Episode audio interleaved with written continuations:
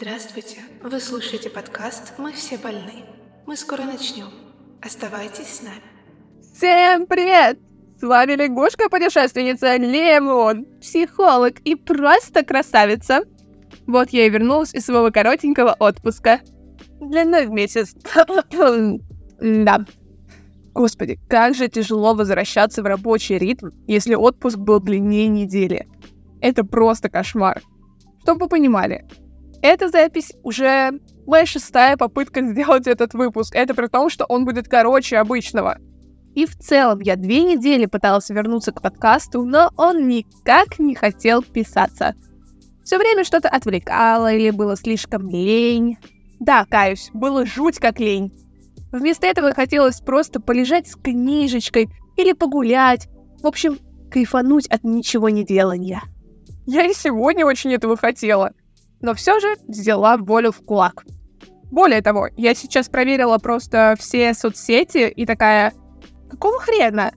У меня резко возросло количество просмотров и прослушиваний, хотя я месяц ничего не выпускала. При том, что до этого я несколько месяцев, каждую неделю делала стабильно по выпуску, выхлопа ноль. Я не делала месяц ничего, выхлоп есть. А что происходит, ребят? Нет, конечно, это все очень приятно, очень классно, так что большое спасибо. Очень приятно, правда. В общем, когда планировала отпуск, я уже определилась с темой первого выпуска, который сделаю по возвращении. И да, я там вроде как начала серию выпусков про расстройство психики, но знаете что? Мой подкаст «Что хочу, то и врачу». Так что сегодня у нас другая тема, а именно страхи. Что такое страхи, откуда они берутся и как от них избавиться. Я тут пока еще не в форме для долгих разговорчиков, так что буду вещать кратко.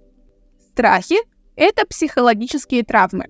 Что вообще в нашей жизни не психологическая травма? И зарабатываем мы их, как и все остальные травмы, в детстве. Что вообще не идет из детства? Так вот, есть микротравмы. Это когда вы в детстве услышали, что чего-то бояться надо. От родителей, из фильмов, от других детей. Типа, пауки это страшно. В фильмах вот вообще постоянно показывают, как дети и даже взрослые боятся стоматологов. Вот такие посылы легко могут отпечататься в голове маленькой губки Боба, который впитывает все вокруг и превратиться в страх. Рассказали, что это страшно, значит, надо бояться.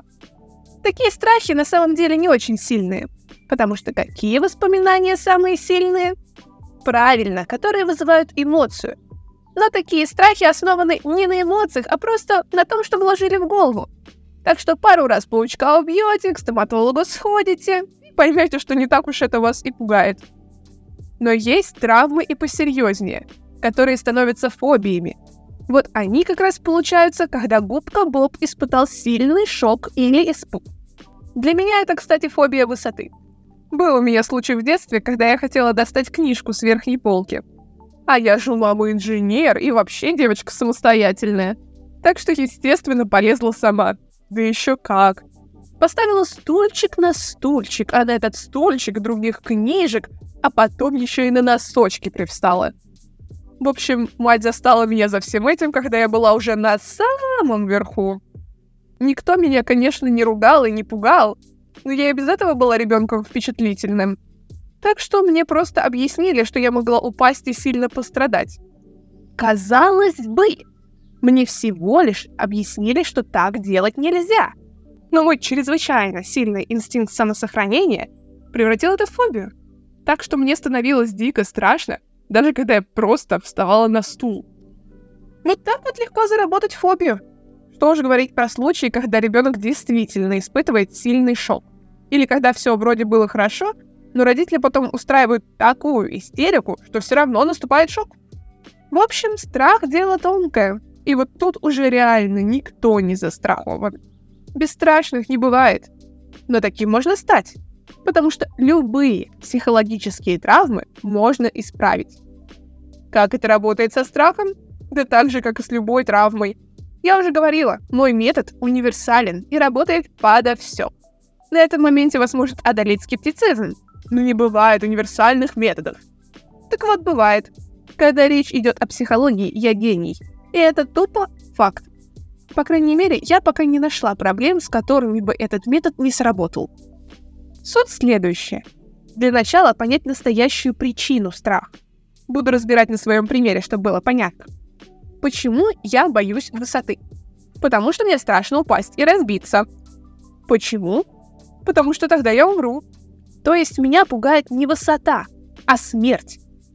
Почему? Потому что у меня слишком много планов, и я на тот свет пока не тороплюсь. Что ж, настоящая проблема ясна. Высота напрямую ассоциируется у меня со смертью, так как в детстве мне сказали, что я могу упасть и сильно пострадать. Эта мысль четко закрепилась у меня в голове. Так что каждый раз, когда я оказываюсь высоко или стою на стеклянном полу, то начинаю думать, я в любой момент могу упасть и сильно пострадать или умереть. Такая вот у меня программа в голове. Следующий шаг — переписать программу. Что для этого нужно? Перестать ей следовать. То есть, когда я окажусь высоко, и у меня в голове снова всплывут эти мысли, нужно их обрывать. Отвлекаться на что-то, например, на разговор с кем-то. Либо же насильно переводить мысли на что-то другое и удерживать там. Второй способ посложнее. Кто пытался бороться с навязчивыми мыслями, тот поймет. Но если у вас все хорошо с силой воли, справитесь. И вот так надо делать каждый божий раз. Конец. Серьезно, это все. Поделайте так несколько раз. Три или десять, зависит от пластичности вашей психики. И страх как рукой снимет. Мозг поймет, что программа каждый раз давала сбой, менялась на какую-то другую и перестанет ее использовать. Так что навязчивые мысли пойдут. Не благодарите. Шучу. Спасибо можно и сказать. Это называется вежливостью. А за сим прощаюсь. Говорила же, что будет кратко.